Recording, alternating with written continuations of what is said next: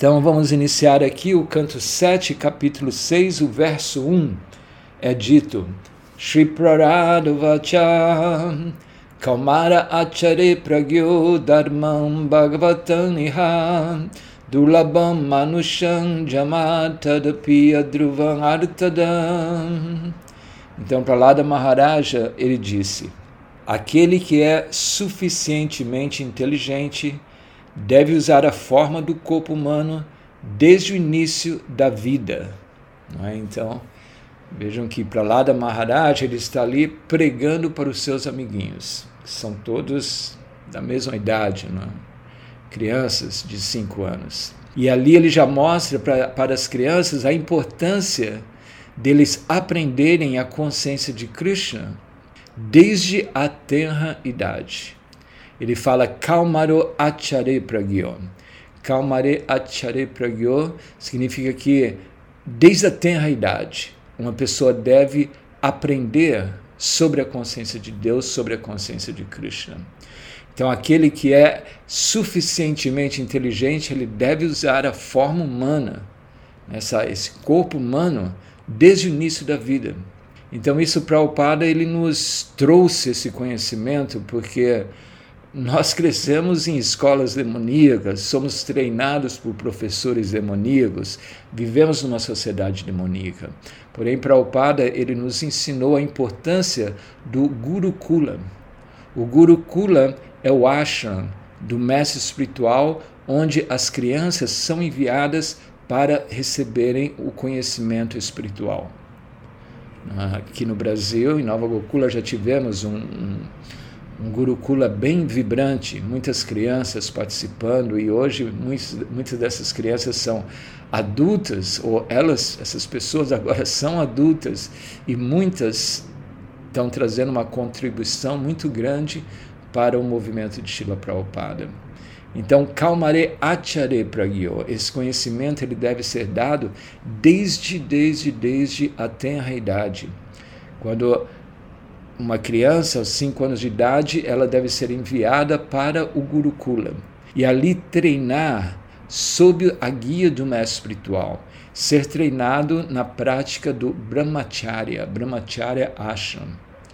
O menino, ele torna-se, torna-se não, ele mantém-se um celibatário e ali ele aprende a ciência de Deus. Ele aprende a importância de não desenvolver hábitos mundanos, de não desenvolver apego material, a viver uma vida simples, uma vida dedicada ao mestre espiritual. No Shimad Bhagavatam, no canto 7, capítulo 12, no verso 1, se diz Brahmachari Gurukule Vasandanto Gurohitam que significa que na tenra idade a criança deve viver sob os cuidados do guru, sob os cuidados do guru no ashram de brahmachari. Porque quando nós somos criados como brahmacharis, aprendendo o controle dos sentidos, aprendendo a dedicar a nossa vida ao mestre espiritual. Assim, quando se a pessoa se transfere para o segundo ashram, que é o ashram de Grihasta. Então, dentro do ashram de Grihasta, ele vive para, para o alcance espiritual.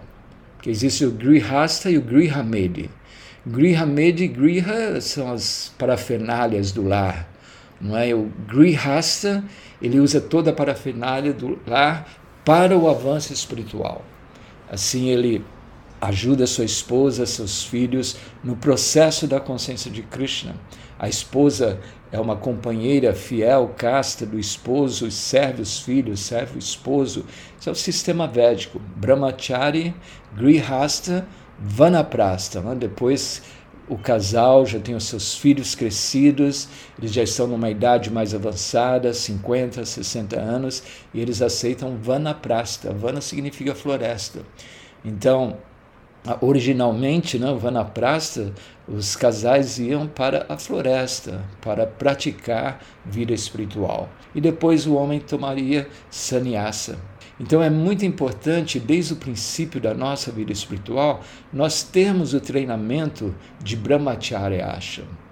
Aqueles rapazes não, que estão se aproximando da consciência de Krishna e podem fazer esse voto de celibato, de viver sob os cuidados do mestre espiritual, de viver no ashram do mestre espiritual. Então, eles podem fazer um avanço muito, muito rápido na consciência de Krishna. Do contrário, nós nos envolvemos com a vida familiar, que, como Prahlada Maharaj irá explicar, é como um poço fundo, anda culpa. Eu quero dizer, Prahlada Maharaj, um menino, e nós vamos ver no decorrer da leitura como ele era muito estrito na consciência de Krishna e como seus ensinamentos eram estritos. Porque a forma humana de vida, ela é rara de se alcançar. E se nós temos a forma humana de vida e não tomamos proveito dessa forma humana de vida, Prabhupada explica no significado desse, desse capítulo várias vezes, nós podemos nos tornar cães, gatos, porcos na próxima vida. Então a forma humana de vida é muito, muito importante. É dito a Tato Brahma Digyasa. A Tato Brahma Digyasa significa que agora que nós estamos na forma humana de vida, chegou a hora de nos autorrealizarmos. Vida humana é para isso. A vida humana não é para gozar dos sentidos, assim como cães e gatos. Nós vemos os animais, eles vivem naquele na posição de ana, ana significa food, alimentos. Eles estão sempre buscando por alimento. Você pode ver o cachorro, o gato, estão sempre preocupados atrás do alimento. Então, todo o universo animal está como que louco atrás do alimento. Eles não estão pensando em termos de autorrealização. Aí você olha um cachorro, um cachorro nunca está olhando para cima, para as estrelas, meditando, contemplando ou tentando entender a natureza desse mundo. Eles só ficam olhando para baixo, onde é que está a comida, onde é que está a comida. Então, a forma humana de vida não é só para trabalharmos duramente, obtermos comida, obtermos uma casa agradável, um bom carro, dinheiro no banco e uma vida sem amenidades materiais, com facilidades materiais. Então, quer dizer, vida humana significa servir a suprema personalidade de Deus. Porque quando a pessoa serve a suprema personalidade de Deus, desde né, a sua juventude, brahmacharya ashram, então ela desenvolve imediatamente conhecimento. Conhecimento e sem causa, desapego, desapego do mundo material. Isso é dito no, no Shimad no canto 1, capítulo 2, o verso 7, se diz Vasudevi Bhagavati Bhakti Yoga Prayojita Janayati Asuvairagyam Gyananchayat Ahaitukam ao prestar serviço devocional à personalidade de Deus, Shri Krishna, uma pessoa, ela adquire imediatamente conhecimento sem causa e desapego do mundo. Então é como ontem falamos sobre isso, na né? natureza do serviço devocional é que nós desenvolvemos o conhecimento de Deus, não é um conhecimento sem causa e, e nos desapegamos da natureza material. Então, para você saber se um processo religioso ele é fidedigno, nós temos que ver duas coisas se nós estamos nos apegando à suprema personalidade de Deus, se nós estamos nos apegando ao serviço devocional amoroso e se nós estamos nos desapegando deste mundo material. Então, isso é muito importante no processo da consciência de Krishna. Por isso, o primeiro ensinamento de Pralada Maharaj aqui para os seus amiguinhos é justamente isso: Kalmara Achare Pragyo. Ou seja, desde a juventude, desde a tenra idade. Então você tem que prestar serviço devocional ao mestre espiritual, viver no acha do mestre espiritual, controlar os seus sentidos, controlar a sua língua, a, a, os seus sentidos, ter um controle sobre sua vida e dar, dedicar a sua vida para o mestre espiritual. Então, uma pessoa desiste de qualquer outro compromisso e assim ela recebe esse treinamento. Então, o corpo humano ele é, é com esse objetivo de nos realizarmos a Tato Brahma Digyasa. Então, ele continua dizendo né, nesse verso. Em outras palavras, desde a tenra idade da infância, para praticar as atividades de serviço devocional, desistindo de todos os outros compromissos. O corpo humano raramente é alcançado. Embora temporário como outros corpos, é significativo, porque na vida humana pode-se realizar serviço devocional. Mesmo uma pequena quantidade de serviço devocional sincero pode dar a alguém a perfeição completa. É? No Bhagavad Gita tem aquele verso, Mehabikrama Nashusti Pratyavayona Vidyate, que qualquer esforço que façamos no nosso serviço devocional, esse esforço nós vamos levar conosco para a próxima vida, ou podemos, se nos esforçamos demais mesmo e nos tornamos puros nessa vida, somos transferidos ao mundo espiritual. Prabhupada explica no significado desse verso, Nehabi Kramana que nesse mundo material, se você tenha 10 reais na, na conta bancária e você abandona o corpo, você não vai mais ter esses 10 reais, você perde esse dinheiro. Mas a consciência de Krishna não. Qualquer avanço que façamos, nós vamos sempre levar conosco. Então, essa é a, é a, a perfeição da vida. A Tato Brahma de Gyasa, a forma humana de vida, é para a autorrealização.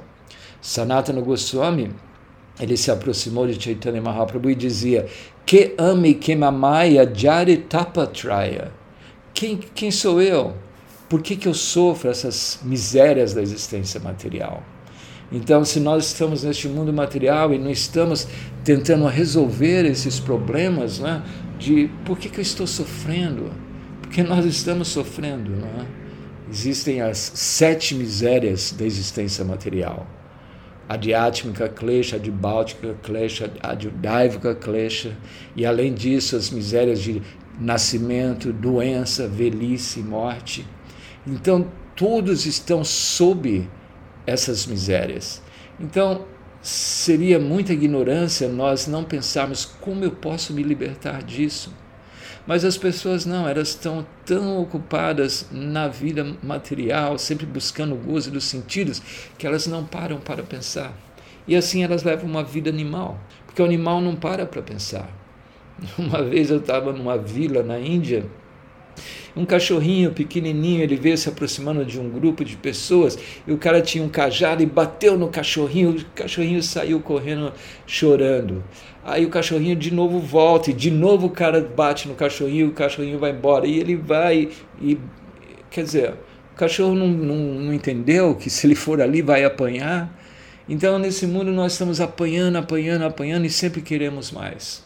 Me lembro uma luta, acho que foi do Muhammad Ali, ele levou um soco na cara, caiu, quase foi na nocaute, mas levantou imediatamente, dando a, a, cara de novo, já ia levar um outro. Então é assim, nesse mundo material a gente apanha, apanha, apanha e está sempre oferecendo a nossa cara para apanhar mais um pouco. Então, forma humana de vida é para autorrealização. Então, para lá do Maharaj, ele continua dizendo: Meus queridos amigos, nascidos de famílias demoníacas, a felicidade percebida com referência aos objetos dos sentidos pelo contato com o corpo pode ser obtida em qualquer forma de vida, de acordo com as nossas atividades fruitivas passadas. Tal felicidade é obtida automaticamente, sem esforço, assim como obtemos aflição. Então, olhem só, isso é muito profundo. Você está correndo atrás do sofrimento?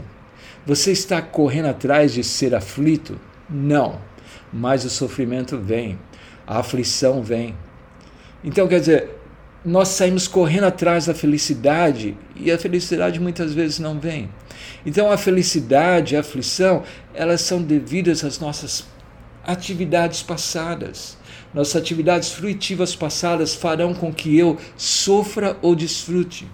Então não importa, você pode fazer todos os arranjos necessários para você ser feliz, mas se o seu karma, não é, se suas atividades fruitivas passadas não permitem que você desfruta, não adianta, você não vai, você não vai desfrutar. E muitas vezes não fazemos nenhum esforço e a felicidade vem assim do nada. Acordamos um dia sem pedir e ah, que dia feliz, que dia maravilhoso. Então isso é muito importante, porque a felicidade, nós estamos trabalhando duramente atrás da felicidade. Todo mundo, os seres humanos estão correndo atrás dessa felicidade, mas ninguém alcança a felicidade. Porque a felicidade ela é de acordo com nossas atividades passadas, não é? as nossas atividades fruitivas. Nós desfrutamos ou sofremos de nossas atividades passadas. Então, isso é muito importante para nós realizarmos e entendermos. Não é? Nós atuamos no nosso dia a dia de uma forma pura, consciente de Krishna, atividades uh, para a satisfação de Krishna. E o resultado, como Krishna diz, nós temos o nosso dever de trabalhar, mas, mas nós não temos não, não, não, devemos ou não podemos desfrutar o fruto do nosso trabalho. Nunca deixe de fazer o seu trabalho. Krishna diz isso no Bhagavad Gita. Então, nós temos que executar nossos deveres. Agora, a felicidade ou infelicidade, elas vêm e vão, vêm e vão. Como também diz no Bhagavad Gita, Matrais Pashastu Kamteya Shitoshnasu Kadukada Agama Paino Nityastan Sitiksha Bharata. A felicidade e a infelicidade, a tristeza, a aflição, elas vêm e vão, assim como as estações de inverno e verão é preciso aprender a tolerar. Então não adianta, por mais esforço que façamos, por mais esforço que possamos fazer para sermos felizes, se as reações de nossas atividades passadas não permitirem, nós não seremos felizes. Então essa a felicidade e, e aflição, elas surgem de acordo com nossas atividades passadas. Então é isso que Pralada Maharaj está dizendo. Desde a tenra idade, de, desde a infância, Kalmaru Acharya, Pragyo, você deve se dedicar a esse processo da consciência de Krishna e não estar correndo atrás de felicidade e infelicidade. O objetivo de um devoto de Krishna é simplesmente ir para frente, não é? ele, ele é completamente focado no seu processo de servir a Krishna.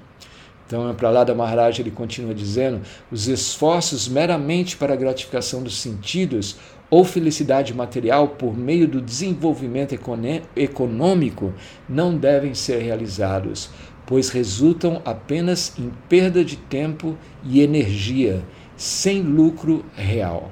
Então, veja só, um menino de cinco anos falando assim, tanta sabedoria.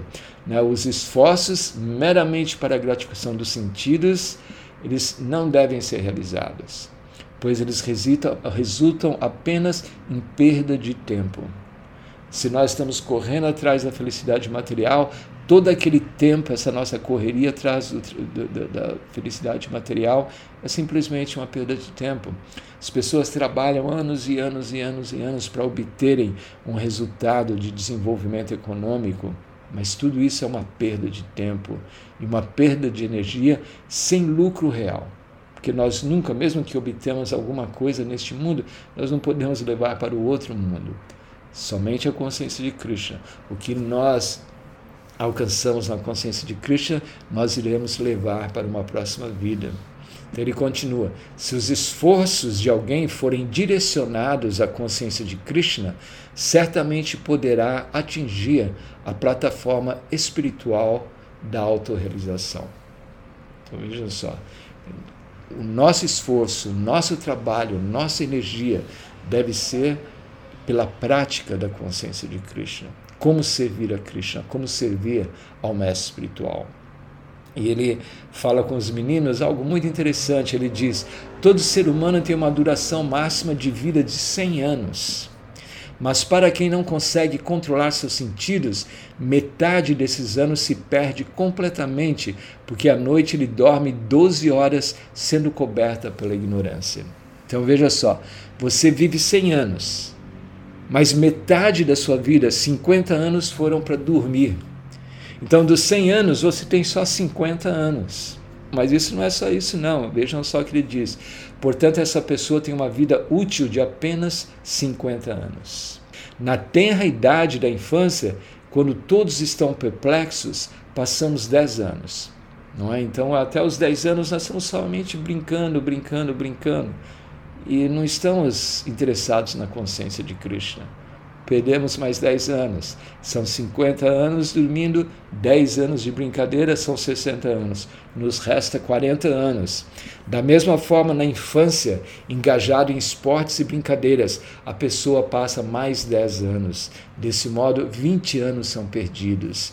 Da mesma forma, na velhice, quando alguém é inválido, é inválido, incapaz de realizar até mesmo atividades materiais, passa outros 20 anos perdendo tempo ou seja, 50 anos dormindo, 50 anos na meninice, mais 50 não, desculpa, 10 anos na meninice, mais 10 anos na, na, na, juventude, na adolescência, são 70 anos, sobra 30 anos, e depois mais 20 anos na velhice que já não conseguimos fazer nada, aí tem 10 anos, e nesses 10 anos a gente está ocupado na vida familiar, e aí perde também a, perde a, a forma humana de vida.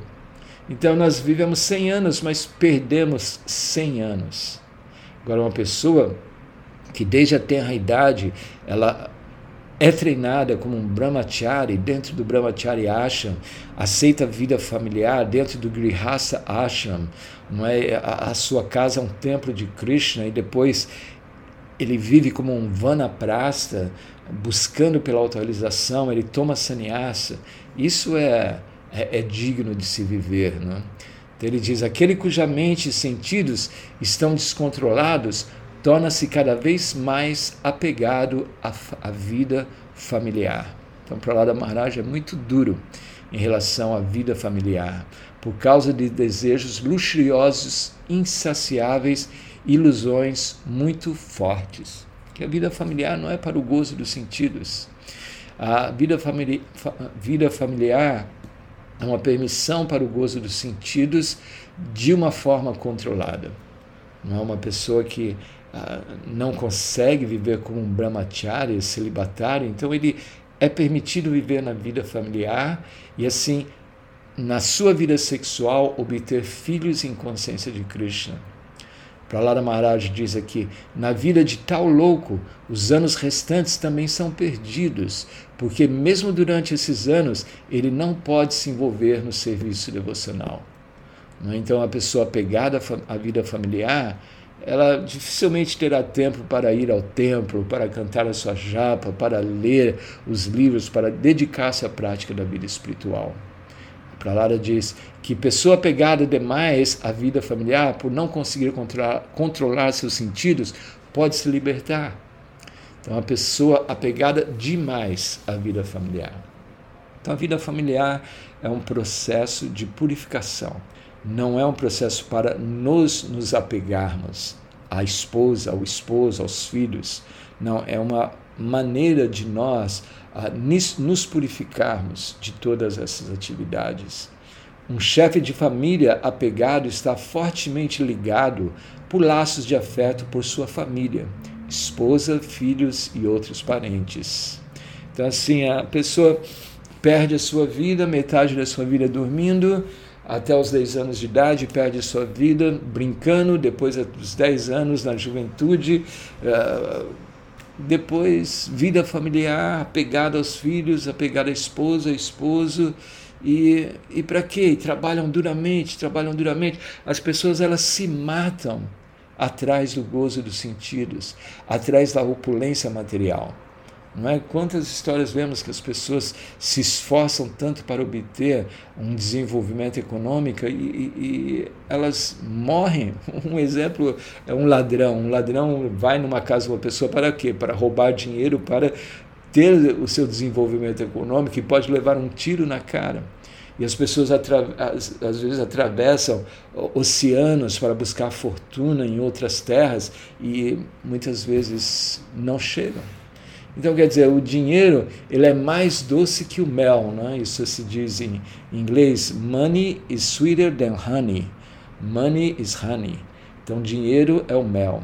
Então, quer dizer, as pessoas estão correndo atrás do gozo dos sentidos, do desenvolvimento econômico, mas tudo isso é uma grande perda, perda de energia, uma perda de tempo.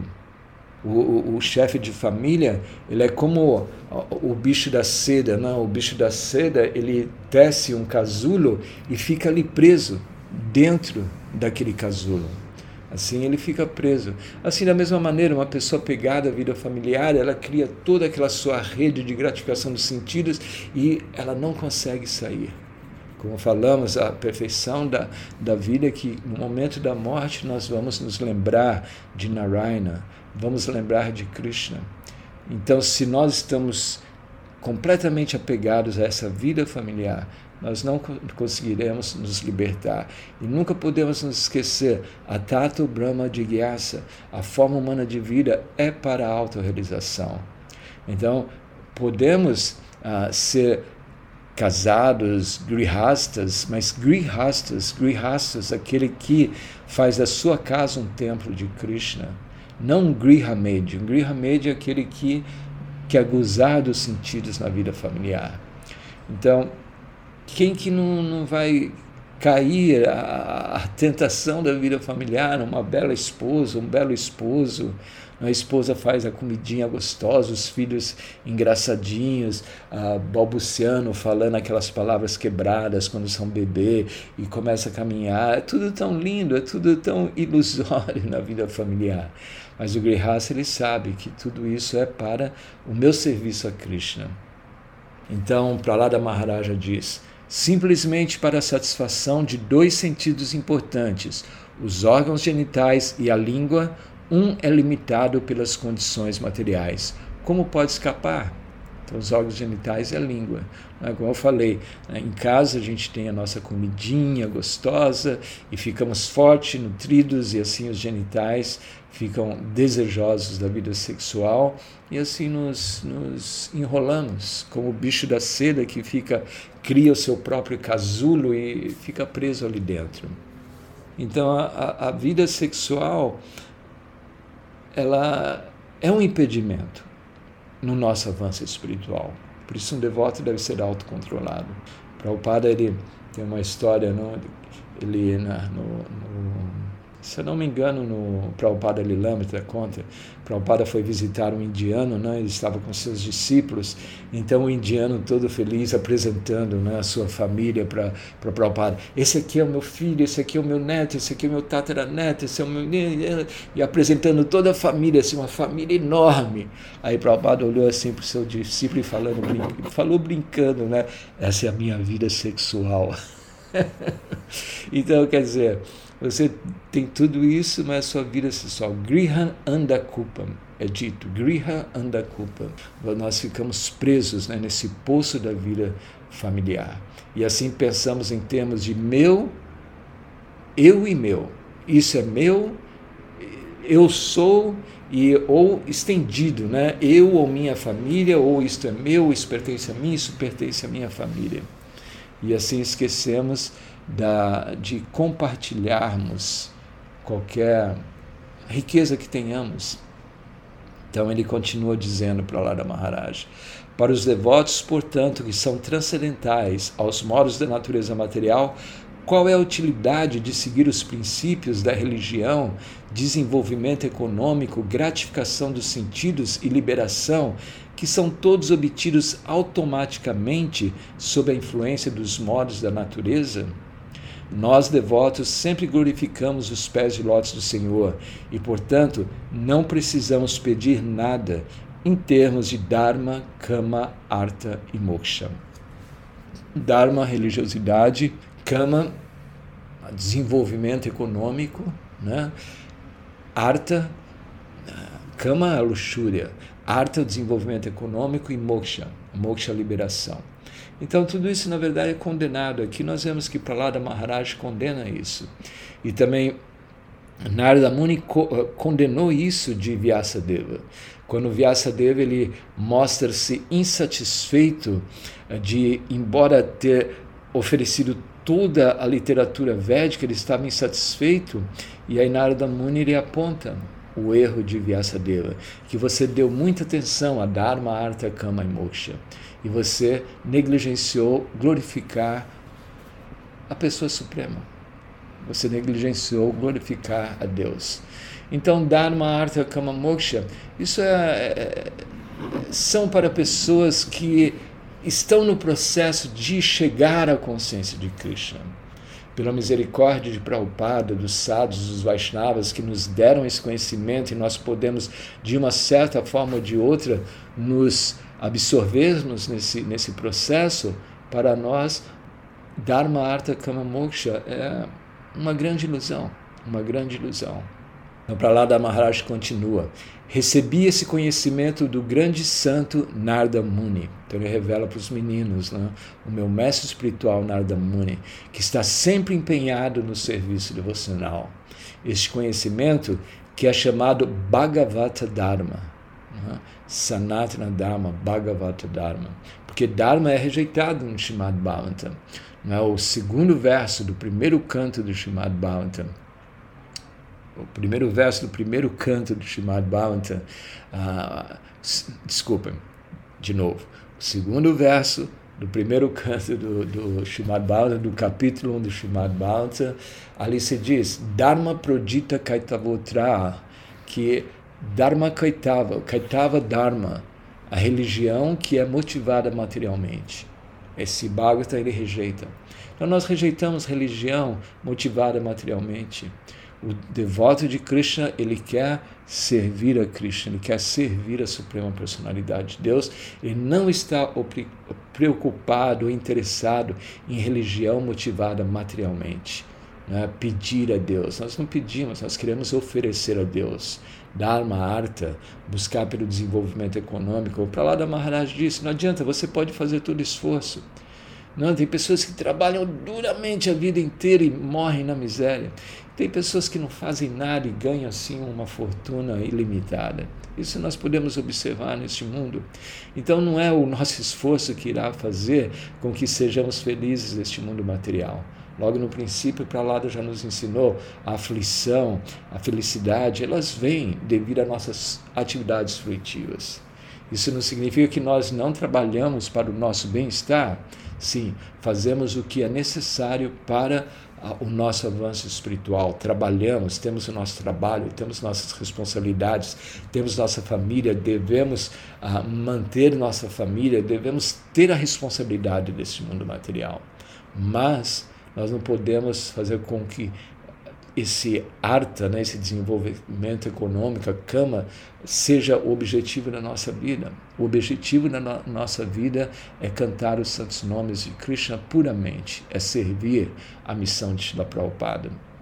Aí ele continua dizendo para Lada, é baseado em lógica e filosofia, está livre de qualquer contaminação material, referindo-se ao Bhagavata Dharma não é não Kaitava Dharma. Kaitava Dharma, religião motivada materialmente. Bhagavata Dharma é a nossa função original, assim como a água é líquida, o fogo é quente, o gelo é gelado. Você não pode tirar a natureza da água de ser líquida.